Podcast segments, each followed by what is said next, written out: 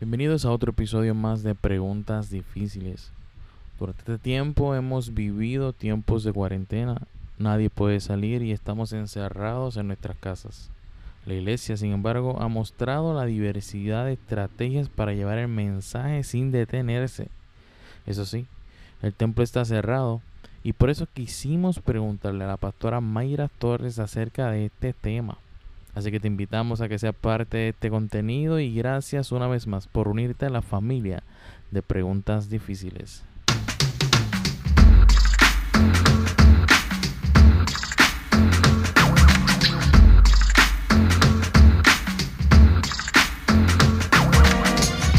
Bueno, cuando estábamos haciendo, estamos esperando a, la invitada especial esta noche, cuando estábamos haciendo la lista de la agenda de las cosas que queríamos traer, ¿verdad? Temas que, que ustedes también nos pueden comentar, y aquí estoy leyendo los comentarios, que pueden traer temas eh, como, como, como adicionales para que podamos hablar de cosas que ustedes realmente quisieran saber, ¿verdad? Estamos así que abiertos a todo eso. Escríbanos directo al mensaje, a los mensajes directos de Diseño In o en la página que usted tenga ahí. Estamos por ahí corriendo, estamos en vivo y sabemos que todo el mundo está. ¡Oh! Todo el mundo está usando internet. Usted no se da cuenta, ¿verdad? Que cuando está la internet está bien lenta, pero es que hay mucha gente usando internet. Pero vamos directo al grano a lo que vinimos a hacer hoy. Vamos a darle la bienvenida y usted de allá le da un fuerte aplauso a la pastora María Torres. Bienvenido, María. María Mayra. Mayra, Ay, padre. Te fuiste de momento y yo dije, no me voy a quedar solo, no me voy a quedar solo.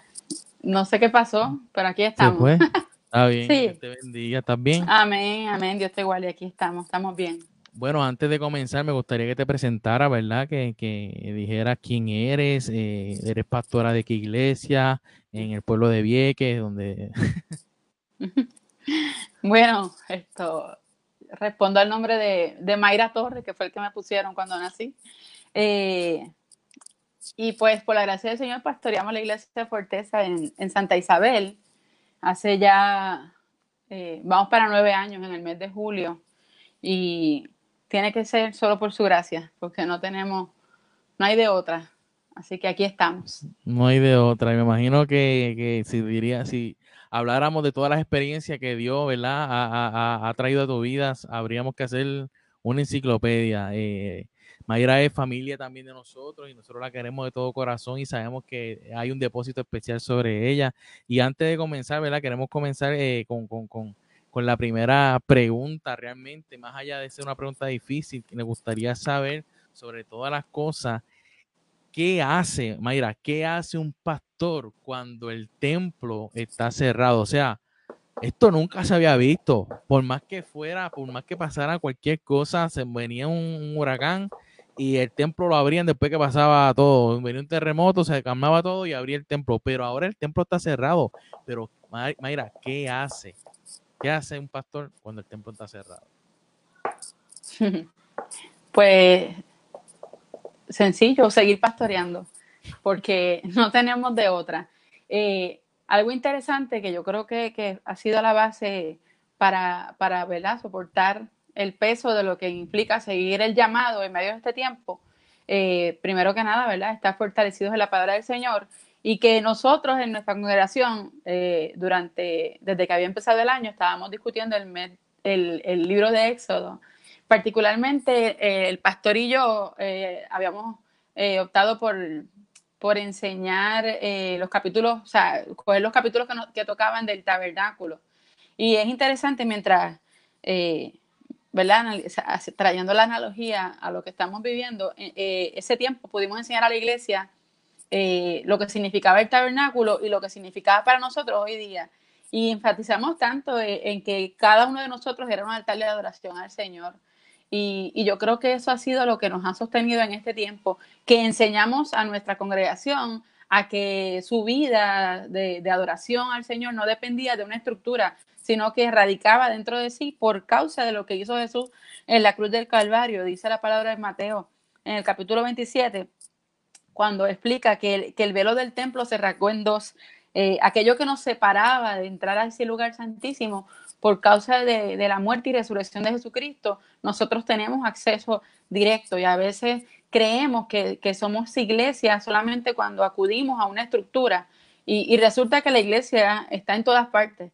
Eh, se pensó en algún momento de la historia que con la muerte de Jesús se iba a acabar aquellos seguidores, pero resulta que, se abrió altares de adoración en cada lugar donde había un creyente y todavía al día de hoy la iglesia sigue eh, vigente y fortalecida y, ha establecido, gracias a, este, de, a este mover, eh, una iglesia en cada hogar, como debió ser siempre, como Jesús le enseñó a sus discípulos. Así que, pues, ¿qué hemos hecho? Seguir pastoreando, eh, seguir haciendo lo que nos, lo que nos toca. Hay comentarios que están diciendo Yomari Torres desde allá en, ¿verdad? en los Estados Unidos, mantén la iglesia activa, nos está saludando Noel Santiago, desde New Jersey, saludos a todas las personas ¿verdad? que se siguen conectando. ¿Puede usted seguir comentando eh, sin ningún temor? Estamos eh, viendo literalmente todos los mensajes y haciéndole preguntas sobre todo difíciles y en estos tiempos donde digo yo, ¿verdad? Que, que, que es bien... Eh, se le hace yo creo que bien difícil a un pastor cuando realmente lo que expresa un pastor es el amor. Es el amor completamente y cada vez que uno va a la iglesia, lo, lo, eh, no, yo tengo que abrazar a mi hermano, yo tengo que abrazar a, esta persona que conozco tanto tiempo. Vamos a ver otra vez, pues se nos está, bueno, estamos en vivo, se nos cayó aquí un poquitito. Eh, Mayra, ¿me escucha? Se nos fue Mayra aquí, pero seguimos hablando yo creo que cuántos de ustedes nos pueden comentar. Vamos a ver si la tenemos otra vez. ¿Cuántos de ustedes nos pueden comentar si realmente le hace falta ir a la iglesia? A mí me hace falta ir a la iglesia un montón. Literalmente cuando yo voy a la casa del Señor, ¿verdad? Encuentro, encuentro paz. Se supone que la casa de Dios sea el Sion, ¿verdad? Ese trono de adoración que está reflejado, sí, originalmente está en el cielo, pero nosotros tenemos la autoridad y el poder para llamar nuestra casa, la iglesia, ¿verdad? Como sillón. Saludos a todos los que se siguen conectando. Estamos otra vez buscando. Mayra, ¿me escucha? Vez que uno va a la iglesia, lo, se nos fue. un momento, Mayra. Seguimos aquí, seguimos. Recuerden, mi gente, estamos en vivo. Puedes compartir el video. Déjame escribirle por acá. Tenemos súper buen contenido para toda la semana, desde hoy que tenemos templo cerrado. El jueves tenemos a otro pastor con el tema de transparencia versus apariencia. Mayra se nos fue, pero ya me invito a volver, volverá. Ahí está, dice. Oh, está por ahí. El sábado tenemos otra vez, los sábados estamos haciendo, eh, usando eh, lo que es el arte y lo que es el media. Otra vez ya tenemos a Mayra otra vez. El media para para traer preguntas también, ¿verdad? De lo que está pasando en el tiempo de esto. Mayra, estamos aquí otra vez. ¿Estamos en vivo? Sí. No pasa nada. Eso es como tomarse un limber o algo así. Como eh, estábamos diciendo, eh, me estás escuchando, ¿verdad? Sí, te escucho bien. Que yo decía que es difícil porque uno, uno el, pastorado, y más uno que lo ha experimentado, tú sabes, a carne propia, eh, lo más lindo que refleja el pastor es el amor.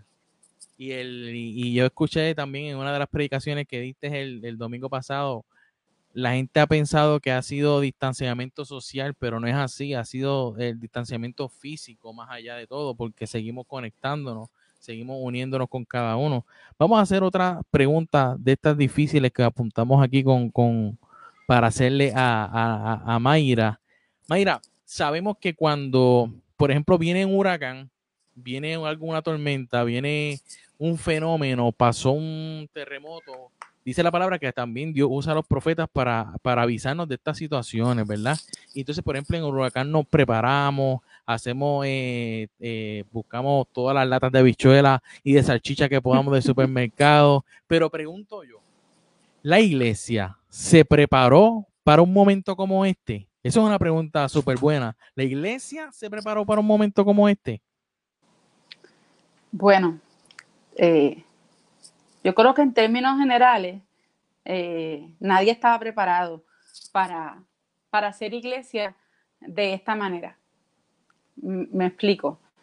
Eh, lógicamente, en algún momento alguien por alguna razón ha tenido que ausentarse y a lo mejor por una enfermedad, e incluso cuando estuvimos después de, del huracán María, eh, como bien dijiste, hicimos provisión en términos físicos, financieros, la comida, y estuvimos tiempo sin podernos, sin podernos ver, tal vez, yo creo que a las dos semanas ya nosotros estábamos buscando a los hermanos y nos reuníamos así en el templo sin luz, a la parte de afuera, hacíamos algo eh, diferente, pero esta vez, eh, o sea, diferente en el sentido de que nos reuníamos toda la congregación, nos reuníamos por sectores, pero buscábamos la manera de, tener ese contacto físico. Esta vez es diferente, como estabas diciendo anteriormente, porque la iglesia se caracteriza por ser una familia, ¿verdad? No es, no es un club social, no es un lugar al que yo llego y no tengo conexión con la gente. Yo tengo que tener acá, eh, son mis hermanos, son la iglesia son los tíos de mis hijos, son los primos de mis hijos. O sea, la familia de la fe eh, no puede eh, de ninguna manera, y es que así lo, estableció el Señor, eh, vivir una vida si no hay comunión, ¿verdad? Entonces, esta es la parte que se nos ha hecho más difícil. ¿Cómo yo puedo seguir teniendo comunión con mis hermanos si no los veo? Si solamente tengo el recurso de, de, tal vez esta red ¿cómo, puedo seguir eh, siendo iglesia? No estábamos preparados definitivamente para algo como esto. Y voy a hablar en, yo como persona, mm. porque yo soy anti, anti esto, de estar hablando con la gente por aquí. Y, me cuesta, me cuesta que transmitan un mensaje mío, porque yo soy muy personal. O sea, yo le predico a, a mi, un mensaje de domingo, se pueden contar las veces con mis manos que yo he dicho, grábelo, eh, o, transmítalo, porque a mí me gusta predicarle a la gente que yo estoy paseando. Eh, y claro, he tenido otras oportunidades para predicarle a aquel que no es parte de, nuestra congregación, a, predicarle al, al, al inconverso, al pecador, y ya pues un mensaje más evangelístico, aunque todo el mensaje se centra en el Evangelio de Jesucristo, claro está, pero yo no me había preparado para algo como esto. Mm. y, y, la primera pregunta es, ¿cómo yo voy a tener esa comunión con mis hermanos si no voy a poder verlo, si no voy a estar con ellos, si no voy a sentarme a escucharlo, si no voy a, sentarme y abrazarte y, compartir contigo tus tristezas, tus alegrías, eh, definitivamente ha sido un aprendizaje. Eh, es reprogramarnos, es cambiar la mentalidad, eh, es decirme, esto es lo que hay. O sea, no tengo otra forma de, de poder pastorear esta iglesia si no es de esta manera y, tengo que ajustarme a ello y a el cambio que, y no me puedo resistir porque de lo contrario, ¿qué va a pasar eh, con la iglesia si el pastor es el primero que está renuente, que se resiste al cambio? Y, yo creo que cada oportunidad es, perfecta para aprender algo nuevo y esto nos ha hecho crecer en, otro, en otras experiencias. Eh, tener una iglesia que se reúne fuera de, una estructura y, a través de las redes, a través de, las reuniones virtuales, donde incluso recibimos visitas, eh, gente que quieren también escuchar palabras del Señor. Y, la iglesia, nuestra iglesia, y yo sé que todas las iglesias eh, en el mundo se han diversificado. Y entonces ya, ya no somos los hermanos de aquí, del área de Santa Isabel, de Juana Díaz, sino que tengo hermanos que se congregan de Texas, de, de Virginia, de, o sea, entonces ahora me preguntan, ¿qué vamos a hacer cuando se acabe esto? ¿Cómo vamos a seguir siendo parte de ustedes? Eh, eh, tenemos que buscar la madre entonces de que se transmitan los cultos para nosotros poder estar también. Y, ha sido interesante este aprendizaje. Alguien nos comenta, y, me, y es algo que yo me he preguntado también, y voy a poner el comentario aquí, dice, si pasara un terremoto fuerte ahora mismo, que debamos salir de nuestros hogares a un refugio, pero debemos estar en distanciamiento social, ¿cómo manejarán lo que son los refugios, los refugios en, eh, en las iglesias con distanciamiento social también. ¿Qué pasaría si viniera un terremoto? Y lo que nosotros a veces pensamos, tengo que ir a la iglesia pues, como refugio. ¿Qué piensa? Eh, si pasa un terremoto fuerte mismo, que debemos salir de nuestro lugar un refugio para no estar. Eh, pues mira, será otra experiencia, porque cuando tuvimos los terremotos, ¿verdad? Que tuvimos hermanos que atravesaron fuertes situaciones en sus emociones y esto les causó ansiedad, no se atrevían a salir, del lugar donde se sentían seguros como para llegar hasta el templo. Y pero volvemos, el pastor tiene que salir por su oveja y buscarla donde la tenga que buscar. Exactamente. Eh, esto, tenemos que, que algo siempre Dios hace para que cambiemos nuestra mentalidad, reprogramemos nuestra, nuestra forma de ver las cosas y, verlas desde la perspectiva del Señor. El que tiene llamado pastoral, eh, mira, hace, hace lo que sea. Incluso la Biblia lo habla, de que dejó aquellas 99 y fue a buscar la que le faltaba. Tengo una anécdota que, me gusta mucho de, eh, del, del, ministerio, ¿verdad? Muchos de ustedes saben que yo soy hija de un pastor también, de pastores. Eh, y en un momento cuando hubo un huracán bien difícil en Centroamérica que devastó el país de Honduras, recuerdo que mi papá viajó para allá a, llevar ayuda y, y, faltaba conseguir a uno de los pastores, el pastor Abilio Palma. Y esa experiencia de, de, de, cuando por fin llegaron al refugio donde estaba el pastor Abilio. Y tal vez aquí los refugios nuestros, ¿verdad? Está, eh, son otra cosa. No es lo mismo que, que estos refugios en, en lugares eh, aislados de las ciudades, en el campo. Mira, qué, qué, cosa más impresionante encontrar finalmente al pastor con su familia, refugiado, lo perdieron todo, perdieron su casa, pero ¿sabes qué estaban haciendo?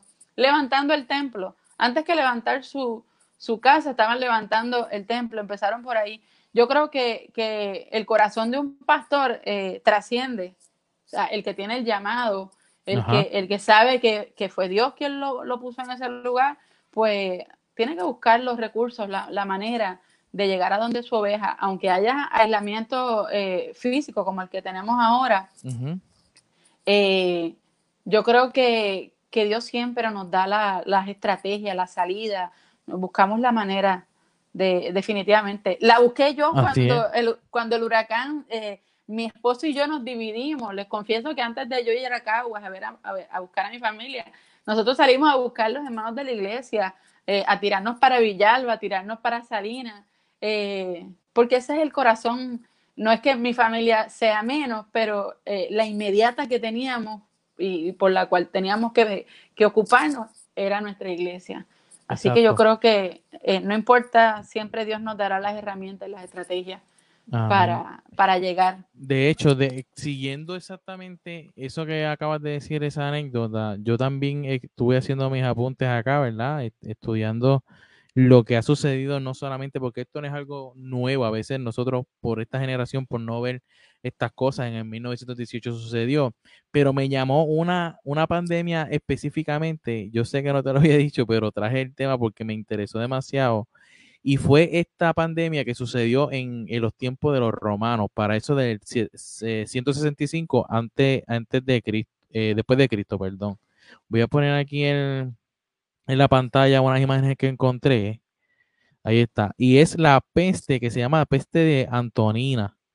Y esa peste específicamente atacó a un nivel gigantesco que dice la misma historia que murieron, morían 5.000 personas al día. O sea, estamos viendo que era realmente algo horrible, espantoso, y murió casi el, un, cuarto de personas allá en Roma, o sea, algo horrible. Entonces hubo dos cosas, hubo una oposición entre lo que es la gente pagana y los cristianos. ¿Por qué?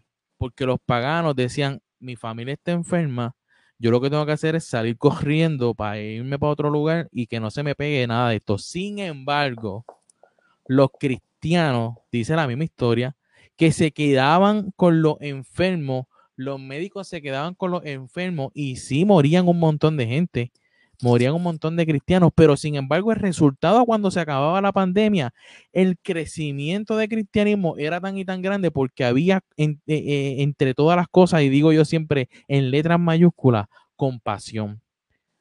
La pregunta es, ¿Es posible hacer esto hoy en día? No se ha visto esto, se ha visto de cierta manera. Ustedes como pastores se atreverían a tirarse a la calle aunque el gobierno diga que no. Es una pregunta yo creo que bien difícil y, comparando con la peste de Antonina, que obviamente quizás para ese tiempo no, obviamente no había la, la, lo que es la, la, la, red de la informática, de no, que si hay toque de queda, que si esto y lo otro, pero a través de la historia podemos ver el ejemplo básico de compasión, cómo un pastor en el tiempo de cuarentena muestra compasión por eso es que realmente no puede ver ni, ni, ni, ni, ni fijarse, ni tocar, no sé. No te lo había hecho, no te había hecho. No, no, no. Esto, ¿cómo se muestra compasión?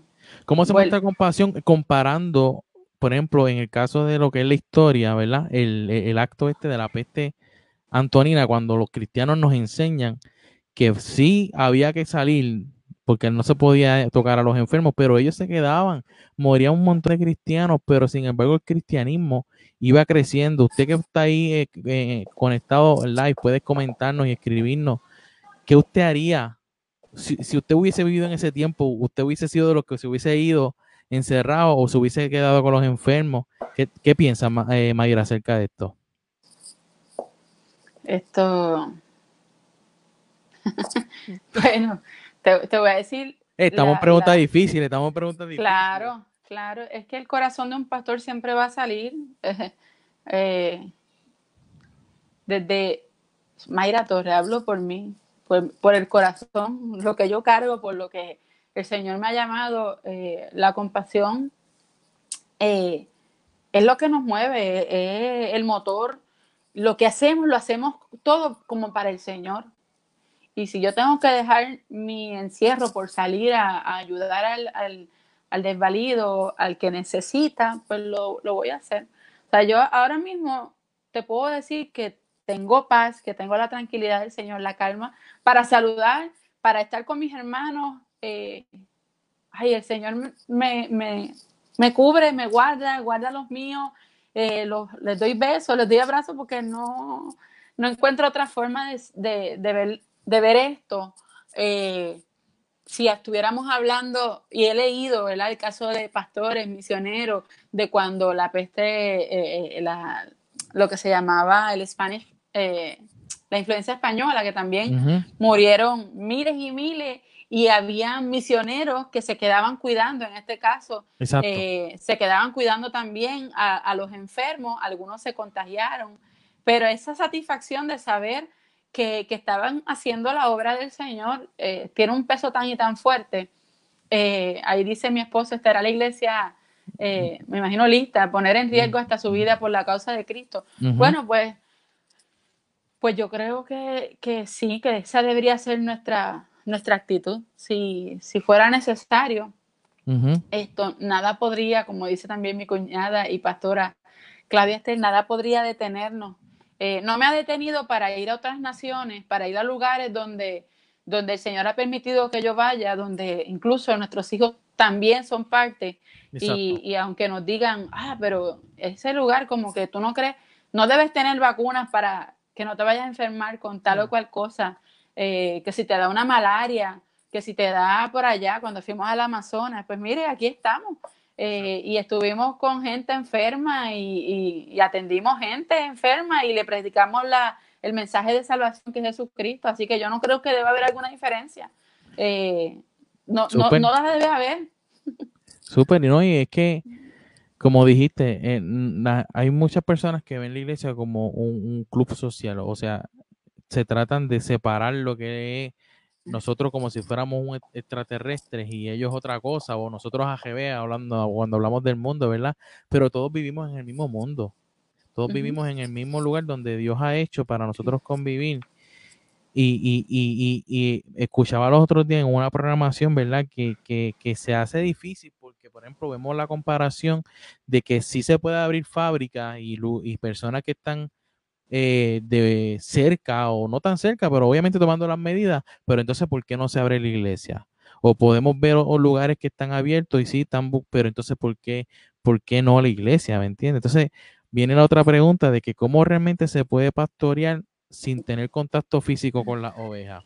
Cuando realmente, como dijiste ahorita, el amor, la compasión de que uno llega a la iglesia y siempre lo que uno quiere es abrazar, pero ¿Qué, se ha tenido que reinventar o qué debía haber hecho la iglesia desde antes para entonces, tú sabes, ser productiva y tener sobre todas las cosas resultados? O sea, ¿cómo se pastorea también sin tener contacto físico con las ovejas? Yo sé que se han preparado mucho en aplicaciones como Zoom, pero es, es, es, confiable, es, positivo. ¿Qué piensas acerca de eso? Pues mira, eh, la, experiencia ha sido muy linda de poder eh, utilizar los recursos que, hemos tenido a disposición, como lo son las reuniones virtuales a través de las distintas aplicaciones que existen.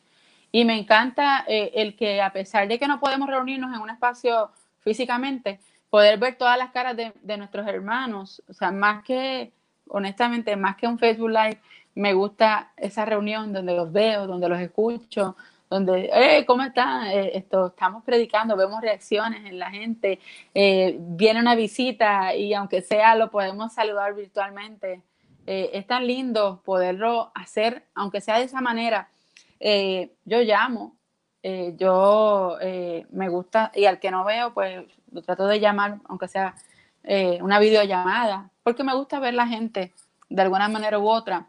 la escuela bíblica de niños poderlos reunir y ver sus caritas y hacerlos sentir que de una forma u otra seguimos estando también en ese espacio, que no lo compartimos físicamente, pero sí podemos compartir la experiencia de adoración al Señor con nuestros niños, con los jóvenes, con, entre mujeres, hemos hecho nuestras reuniones, eh, los hombres también se llaman, se ven, se buscan.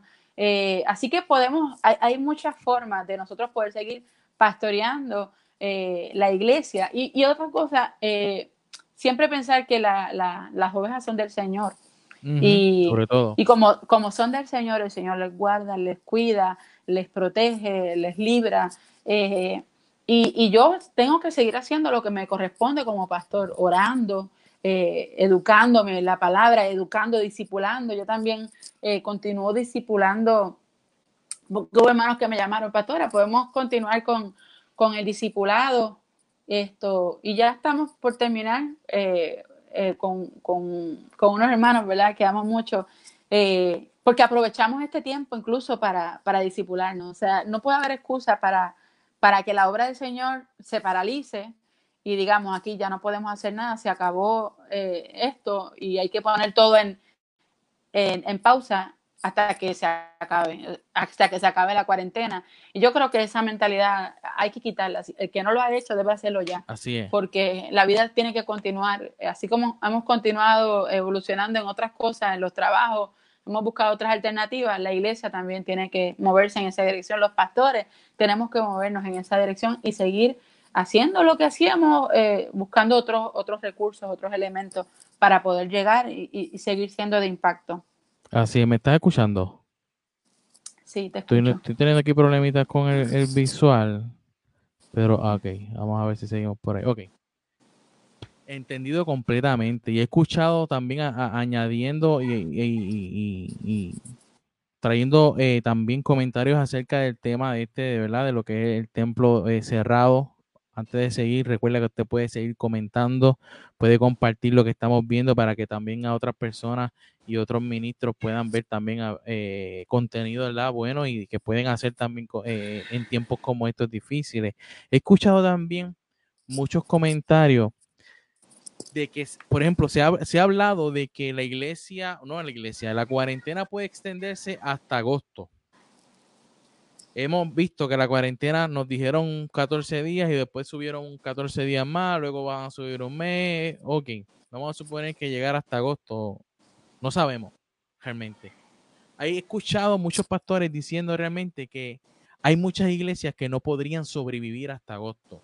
Sabemos que al igual que, no solamente iglesias, al igual que muchos negocios que dependen de una, ¿verdad? Eh, lo que es la renta, ya sea el mantenimiento completo, hemos visto y, se está viendo realmente también como un tipo, no de, desesperación, pero quizás sí en el sentido de que esto no puede ser hasta agosto, hay que reunirse antes o hay que hacer lo que sea y sabiendo que la iglesia, además de todo, mantiene no solamente ciertas cosas, sino mantiene ministerios en otros lugares del mundo, ¿verdad?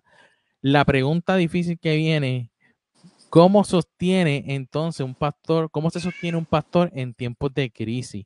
Sabemos que, que, hay pastores que dependen realmente de esto y que trabajan fielmente en la obra, ¿sabes? Hay pastores que no salen de la iglesia todos los días, hay pastores que sí, y hay, gente que le ha puesto directamente esta mala fama a esto de que no, pero mira este pastor con este garro y esto y lo otro, pero sabemos que hay pastores como ustedes con un corazón genuino, que son humildes y que realmente creen en la obra y sobre todo no, primero son todos antes de ellos Pero la pregunta que viene difícil es, ¿cómo se sostiene un pastor en tiempos de crisis?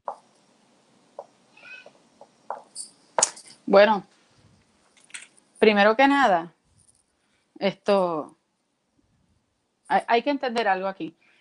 Eh, el al pastor, el llamado, ¿verdad? Lo da el Señor.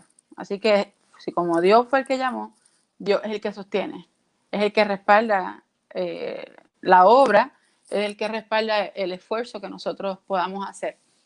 Eh, en mi caso particular, tanto mi esposo como yo, trabajamos por cuenta propia. Ambos aprendimos de nuestros padres, que también son, son pastores, eh, a sostener a sostener nuestra familia. Claro, la provisión viene del Señor, que es quien nos da las fuerzas para trabajar.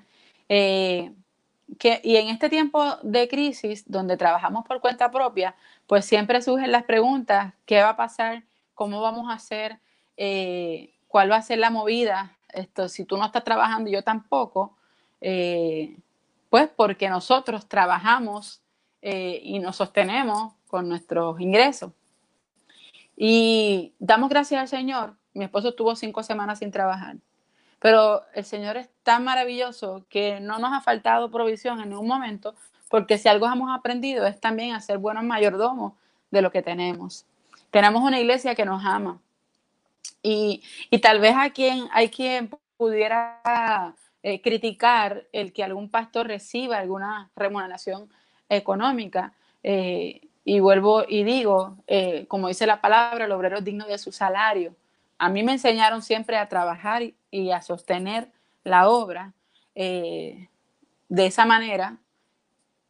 Y por lo tanto, en, tiempo, en este tiempo de crisis hemos visto la provisión del Señor y de una iglesia que siempre ha tenido cuidado de nosotros. Eh, pero yo soy también parte de esa iglesia. Entonces, antes de yo pensar en que me den algo a mí, lo primero que hicimos fue, tenemos que empezar a buscar, a identificar quiénes son todos los hermanos de la iglesia que se verán afectados por esta crisis económica. Y nosotros tenemos un cuerpo de pastores, gracias al Señor, tenemos pastores asociados que están trabajando con nosotros mano a mano. Vamos a identificar. Y antes de, de recibir algún centavo de la iglesia, nosotros, esto lo primero que hicimos fue empezar a enviar, a enviar, a enviar, a, ver, a cubrir todas las necesidades.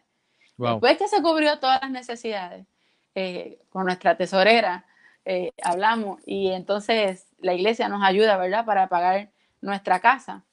Y, entonces ahí fue que, recibimos el dinero para pagar la renta porque igual la teníamos que pagar.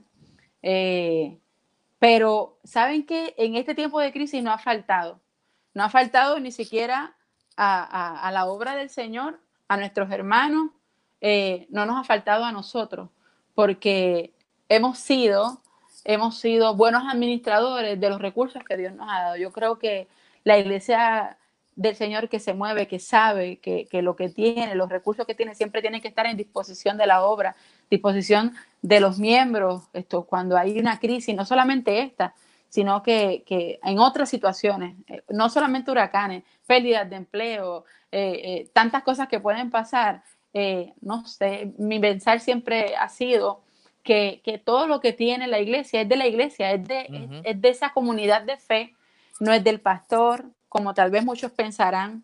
Eh, no, que el, el diezmo, el diezmo es de los pastores. Bueno, déjenme decirle que eh, esa no es nuestra práctica.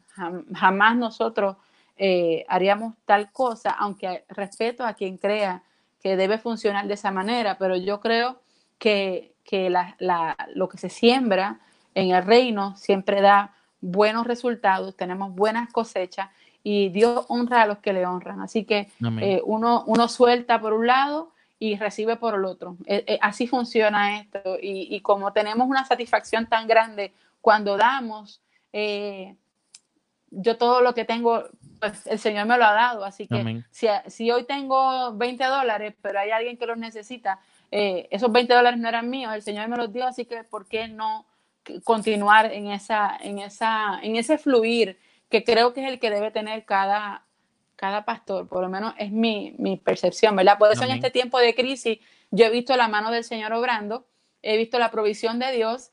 Hay hermanos que nos han preguntado, ¿están bien? ¿Les hace falta algo? Mire, yo le doy gracias al Señor porque hasta mis vecinos han, han, sido provisión para nosotros.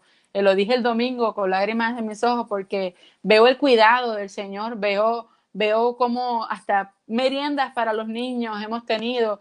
Y, y yo creo que la comunidad de fe, eh, eh, por eso es tan importante entender que la iglesia del Señor es una familia extendida y aquí en cada parte donde estamos somos ese faro, somos esa luz en las comunidades en donde nos encontramos, no solamente orando, sino haciendo provisión para el vecino y, tenemos una retribución también de ese esfuerzo. Amén. Eh, eh, mientras te escuchaba, ¿verdad? Venía a mi mente también que, que, que Forteza, que son ustedes los que están frente a Forteza, tienen una visión súper diferente, ¿verdad? A mucha gente y son y son temas literalmente que lamentablemente se convierten en controversiales cuando se habla de, lo que es el dinero en la iglesia, ¿me entiendes? Cuando todo realmente el enfoque debe ser glorificar al Señor, sea en lo que sea, ¿sabes? Nosotros cuando, por ejemplo, tú vas a la calle y si de momento, por dar un ejemplo, te encuentras con un vagabundo, hay gente, no, es que yo no le doy dinero porque se lo va a meter en droga, pero lo importante yo creo que más que todo es la intención del corazón, lo que Dios te ha dado y lo, la abundancia que hay dentro de tu corazón. No importa lo que haga con ese dinero, porque hay gente que sí sabe administrar, como en el caso de ustedes, pero hay gente que no sabe administrar, pero porque no sabe administrar, ¿sabes? Pienso yo, ¿verdad? Que, que, que y, ahí, y he escuchado también muchos pastores que, están en crisis diciendo, si, la, si me van a seguir agregando la cuarentena, yo voy a abrir, no me importa. Pues, quizás pensando más allá de, de, no en el dinero, pero pero es como, como están hablándose últimamente de este tema de lo que es abrir, reabrir la economía, pues vamos también a reabrir la iglesia. No sé lo que están por ahí en live puedan comentar acerca de este asunto. ¿Debe abrir la iglesia? ¿No debe abrir la iglesia? ¿Debe someterse al gobierno? Aunque el gobierno diga no abre aquí nadie más que cierta gente, pero entonces siga la iglesia eh, eh, eh, cerrada, ¿verdad? Pueden comentarlo y pueden seguir compartiendo el programa de preguntas difíciles.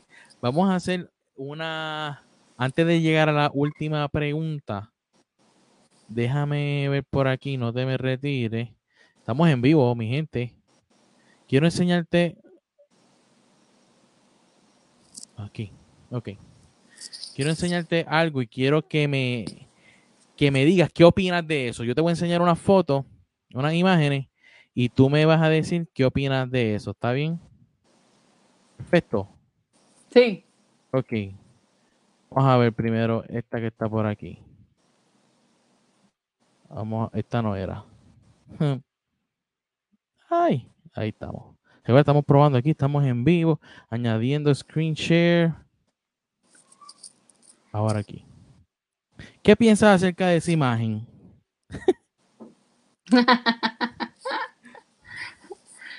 ¿Qué pienso? ¿Hace cuánto fue esa imagen? Eso fue en el 2015, si mal no recuerdo, sí, 2015. Tengo otra foto ahí. Ajá, ajá puedes seguir hablando acerca de... Eh, eso fue en la Catedral de Sal, en Zipaquirá, en Colombia. En Colombia. ¿Algo en específico que tú viviste en ese tiempo que viene a tu mente, que recuerda? ¿Eso fue antes de Forteza o después de Forteza? No, eso fue después. Esto eso fue, ya empezamos a pastorear en el 2011 y ese fue en el 2015, uno de los viajes que hicimos cuando fuimos al Amazonas de Colombia. Okay. Esto, de regreso del Amazonas hicimos. ¿Y esta imagen? ese, ese fue uno de los diseños preliminares de, del templo. Antes de haberlo hecho. Antes de haberlo hecho, exacto, exacto. Y ese también. Y ese también. Y lo hiciste tú. Y lo hice yo. Oh, está fino, arquitecta. ¿Cómo se siente después de haber literalmente puesto esto en una idea en un programa y que hoy en día, aunque está cerrado lamentablemente, puedas verlo físicamente? ¿Cómo, cómo te sientes? Pues mira, esto, cada cosa que uno hace, como se hace para el Señor, para mí es un, es un placer poder servir y ser útil en la obra de Dios. Eh, por lo menos nosotros, mi esposo y yo, todo lo que hacemos en la iglesia lo hacemos siempre de corazón, sin esperar ninguna remodelación económica. Eh, yo no me atrevería a cobrarle al Señor después de todo lo que el Señor me ha dado. Eh, Así que esto, pienso que esto es parte de vivir una vida plena con el Señor y, de poner en disposición de la obra nuestros recursos, nuestros talentos, nuestras habilidades. Eh, volvemos, ese es mi corazón como pastor. Claro, y cada cual tiene un corazón, ¿verdad? Y damos gloria a Dios por todo lo que están haciendo la obra y, creyendo que a pesar de estos tiempos difíciles, que esa para entrar ahora en la última pregunta, y usted puede enviar preguntas para, eh, para que Mayra Torres las conteste a toda confianza, estamos aquí leyendo los comentarios. Es bien importante saber, ¿verdad? Si, si, si nosotros estamos caminando en el propósito de Dios. Y cuando Dios habla en tiempos específicos, habla también a personas, pero también habla a, generaciones, o en este caso a iglesias. Esta pregunta quizás muchos pueden contestarla ahora mismo. La vamos a tirar y Mayra, vamos a, y la va a escribir. La pregunta es, difícil es, tambores. ¿La iglesia duerme o está despierta? Eh, desde mi punto de vista, la iglesia está despierta. Como colectivo, la iglesia está despierta. Estamos en, un, en una nueva temporada de nuestras vidas como iglesia del Señor. Siempre habla, habrá, ¿verdad? Uno que otro creyente que todavía esté eh, eh, esperando algo, esperando, tal vez dormido en un letargo, no sé, esperando que Dios baje, se les revele de otra manera. Pero para, a mi pensar, la iglesia está en un mover distinto, diferente. Y yo sé que vamos a salir de esta con otra perspectiva de lo que Dios quiere hacer con nosotros. Eh, tendremos otra, otra mentalidad de, cómo vemos a nuestros hermanos. Siempre hablamos de tener comunión con Dios y de una comunión vertical, pero se nos olvida la, comunión horizontal, ¿verdad? Con la gente que nos rodea. Y este tiempo que hemos estado sin contacto físico, sin, sin poder compartir esa experiencia de adoración al Señor en colectivo, eh, nos va a hacer mirarnos unos a otros de otra manera, mirarnos diferente, dejar de estar viendo las diferencias y ver lo que nos une, ¿verdad? Esto por medio de, Jesucristo eh, y a través de la obra del Espíritu Santo que hacen cada uno de nosotros, que cada día somos santificados, cada día somos, eh, nos parecemos más al Señor. Yo creo que este es el tiempo de donde se ha ido despertando unas emociones que tal vez estaban dormidas eh, que tal vez en algún momento de la historia donde la iglesia fue perseguida, donde dicen los historiadores que, que morían abrazados, ¿verdad? Mientras eran devorados por leones, mientras eran azotados, eh, la iglesia, de hecho, la iglesia de hechos, valga la redundancia, eh, necesitó aquella manifestación del Espíritu Santo en aquel momento, porque necesitaban tener el poder, necesitaban tener la autoridad, necesitaban tener la herramienta para enfrentarse a aquella persecución que iban a tener. Así que yo creo que este es un nuevo despertar donde la iglesia nuevamente retoma lo que, lo que Cristo siempre ha querido, que seamos uno solo para que el mundo, dice la palabra, entienda que fue Él quien nos envió. Así que yo creo que la iglesia que sale de esta va a salir con una, con una mentalidad diferente renovada, con una mentalidad actualizada a los tiempos que estamos viviendo, una iglesia más alerta, más, más atenta a lo, al llamado que Dios ha estado haciendo, a la, a la, advertencia que Dios ha estado también haciendo y que dejemos de, de, mirar aquellas cosas que tal vez tengamos alguna que otra diferencia, porque hay que entender que la iglesia se compone de, de muchas personas que todos tienen sus criterios, pero a final de cuentas nos une Cristo. Y, en Él es que estamos plenos, en Él es que estamos llenos, en Él es que tenemos todo. Y entonces podemos conducirnos como aquella iglesia del libro de Hechos, que dice la palabra que lo tenían todo en común. Así que yo creo que volvimos a tener todo en común en este tiempo. Yo, ah, para cerrar, había traído y, eh, un versículo que estoy estudiando con mi esposa en estos días y me llamaba mucho la atención porque a veces la gente está pensando, quizás que estoy esperando que se acabe este tiempo, estoy esperando que se acabe la cuarentena, que se acabe eh, eh, esta realidad que estoy viviendo ahora mismo, estoy esperando que, llegue otra vez la normalidad, hemos escuchado mucho eso, pero la, la, la situación es, por ejemplo, ¿qué está sucediendo entonces ahora mismo en nuestras casas? qué está pasando en nuestras casas, que estamos haciendo lo que nosotros debemos hacer también como iglesia en nuestra casa. Voy a poner en pantalla lo que se arregla los videos. Este pasaje que está en Deuteronomio 6, 9. Déjame quitar esto de aquí. Dice así. Oye Israel, Jehová nuestro Dios, Jehová uno es, amarás a Jehová tu Dios de todo tu corazón, de toda, con toda tu alma y con toda tu fuerza. Y a veces escuchamos predicaciones, ¿verdad?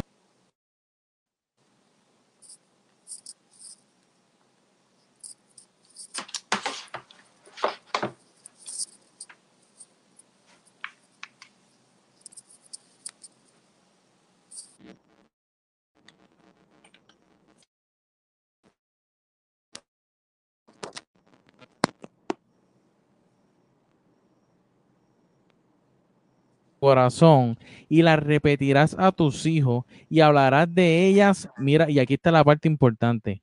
Y hablarás de ellas estando en tu casa y andando por el camino y al acostarte y cuando te levantes y atarás como una señal en tu mano y estarán como fronteras en tus como frontales en tus ojos y las escribirás en los postes de tu casa y en tus puertas. La situación es y según lo que dice la palabra y digo también yo por experiencia, todo, Mayra, todo comienza en casa. No podemos esperar a que, entre comillas, todo vuelva a la normalidad para decir, no, pues cuando otra vez vuelva, pues yo me voy a, adorar al Señor como debe ser, como cuando lo hacía en la iglesia. Yo estoy experimentando momentos hermosísimos en mi casa, porque estoy haciendo sí lo que hacía en la iglesia, pero también puedo hacer aún más cosas que hacía en la iglesia, porque en la iglesia solamente estamos dos horas de nuestro tiempo, de nuestra, de, un domingo, o ya sea otros días así, pero en nuestra casa estamos todo el tiempo y en nuestra casa estamos con, nuestro, con nuestra esposa, con nuestra familia, y según la palabra, como estábamos leyendo exactamente ahí, dice y la repetirás a tus hijos y hablarás de ella estando en tu casa. Que no se nos olvide, familia, que todo comienza en nuestra casa. Que la presencia de Dios también se puede sentir en nuestra casa. Que sí nos cortaron el patrón de cada fin de semana, pero que en nuestra casa también Dios quiere experimentar con nosotros momentos hermosos, ¿verdad? Eh, ¿qué, ¿Qué, Pastora María, para cerrar el programa y compártelo antes que nos vayamos, ¿qué nos puede aconsejar para que en estos tiempos en nuestra casa seamos efectivos, seamos buenos hijos, seamos eh, buenas ovejas, eh, que, a pesar de que los templos están cerrados, podamos seguir en un continuo eh, e, experiencia de la presencia de Dios en nuestra casa. ¿Qué nos puede decir la pastora María? Mayra, perdón, ay Padre Santo. Esto, bueno, como les estaba diciendo, ¿verdad? Siempre procuramos una, una, comunión con Dios, pero nuestra comunión con Dios tiene que ir de la mano con la comunión que tenemos con la gente alrededor. Y definitivamente este tiempo nos ha enseñado a tener comunión con nuestra familia, estar en, común acuerdo, eh, buscar aquella, aquel, ese espacio que estábamos deseando tener, esa oportunidad para hablar, para, para integrarnos, para tocar aquella conversación que no habíamos tenido, para interesarnos por la vida de nuestros hijos, por ejemplo, para salir de nuestra comodidad y tener que hacer un poquito más de esfuerzo, eh, ¿verdad? Los padres que están educando a los hijos en la casa en estos momentos. Eh, yo creo que todo el, Señor lo ha dispuesto para que nos alineemos a su, a, su palabra, al orden que Él ha establecido, a que retomemos el altar familiar, a que tengamos experiencia de, comunión, no, no eh, necesariamente como las teníamos en el templo, porque en la casa es difícil adorar, ¿verdad? Es difícil levantar las manos, es difícil abrir la boca y ponernos a cantar, eh, porque estamos acostumbrados a hacerlo, en, vuelvo y le digo, en el colectivo, pero ahora estamos con nuestro, o solos o con nuestra familia inmediata. Ahora nos toca sentarnos con nuestros hijos, con nuestros esposos, compartir lo que es la verdadera comunión, cuando nadie nos ve, lo que, lo que ellos, la gente que, que, realmente nos conoce íntimamente, con la que tenemos que compartir, y habrá quienes ha sido una experiencia un poquito eh, incómoda, pero hay otros que ha sido un deleite el poder pasar este tiempo de aprendizaje, de crecimiento con su familia y por lo tanto cada familia que haya dispuesto en su corazón aprovechar este tiempo no, no volverá a ser la misma, no volverá a adorar a Dios de la misma manera, no volverá perdón, a tomar su vida de, de intimidad con el Señor como lo había hecho antes, sino que esta vez será diferente. Eh, y, yo sé que cuando estemos todos juntos vamos a traer esa experiencia. Perdónenme. Tranquila, tranquila. Disculpen. Agüita, ya mismito. Como decía, como decía Mayra, eh, Mayra, te he dicho María todo este stream, mala mía, es que estoy aquí pendiente de todo. Eh, que no olvidemos que el altar familiar, voy a tener que escribir Abimael, Abimael, trae una agüita ahí. Que no podemos olvidar, ¿verdad? Que, que, que el altar familiar es una de las fundamentos, diría yo, la base más importante en nuestras vidas, porque uno va a la iglesia a dar, ¿me entiendes? A veces pensamos que sí, voy a recibir, voy a recibir, pero ya tú tienes que venir de con toda una semana eh, lleno de, la presencia de Dios, lleno de experimentar toda la, la gracia, su fidelidad. Y, y si esto nos ha enseñado a que no debemos depender de un templo, a que no debemos depender de solamente el patrón de ir a la iglesia, sino que realmente seamos en nuestra casa, seamos hijos fieles, seamos hijos que sobre todas las cosas aman al Señor y lo demostramos, porque también tenemos que recordar que tenemos vecinos y nuestros vecinos son nuestros compañeros de la iglesia, porque nosotros somos la iglesia. El Espíritu Santo vive dentro de nosotros. Pastora Mayra se fue a tomar un poquito de agua, porque ustedes saben que de momento se tiró ahí. Si tienes alguna pregunta antes de eh, retirarnos, puedes escribirla en nuestros comentarios y, gracias sobre todas las cosas, ¿verdad? A todas las personas que están, estuvieron presentes en este streaming. Eh, me dice Pastor que, ok, está bien, se quedó sin batería. Nada, como quiera, le damos las gracias a Mayra Torres, a su iglesia Forteza, que nos ha literalmente abierto las puertas para que nosotros veamos y experimentemos lo que, lo que verdaderamente es lo más importante. Haya templo o no haya templo, nos han demostrado amor. Y creo yo, y, y, es mi pensar y, y lo he vivido, que sobre todas las cosas, lo más que debe representar a un hijo de Dios es el amor. Y nosotros somos la iglesia. Y aunque el templo esté cerrado y las leyes digan lo que tengan que decir, nosotros no pararemos de amar, no pararemos de demostrar compasión, no pararemos de perdonar sobre todas las cosas. Gracias una vez más por ser parte de preguntas difíciles. Ustedes son la, la, ¿verdad? La, la, la, audiencia que queremos que ¿verdad? nos expresen cómo se sienten, que podamos compartir estos, estos videos y este contenido que sobre todas las cosas mucha gente se pregunta, mira qué está haciendo la iglesia, qué está pasando, eh, no puedo ir a cualquier lugar puedo ir, pues mira, sabes que Forteza es un lugar donde puedes realmente también asistir, ya sea por Zoom, ya sea, ¿verdad? Comunícate con ellos en sus páginas. Este jueves eh, pasado mañana, tenemos otro invitado especial que estaremos hablando acerca de transparencia versus apariencia. Un tema súper buenísimo. Perdón, y vamos a estar hablando, ¿verdad? De una, haciéndole unas preguntas súper difíciles, porque si el programa se llama Preguntas Difíciles, hay que hacer preguntas difíciles, ¿verdad? Y ustedes nos van a ayudar y nos van a comentar, ¿verdad?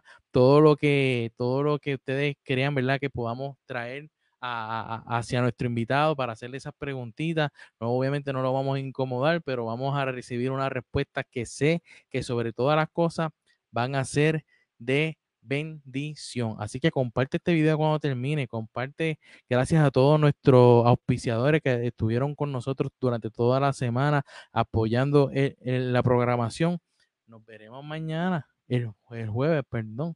Estaremos el sábado. El sábado tenemos eh, noche artística y de media con dos marcas súper reconocidas en Puerto Rico, que son Lodo y The Way the True the Life, que es de Yamani, allá en el área metro también, pero estaremos aquí desde nuestra casa. Quédate en tu casa, como hemos escuchado, y sobre todas las cosas, le pedimos al Señor que te dé paz.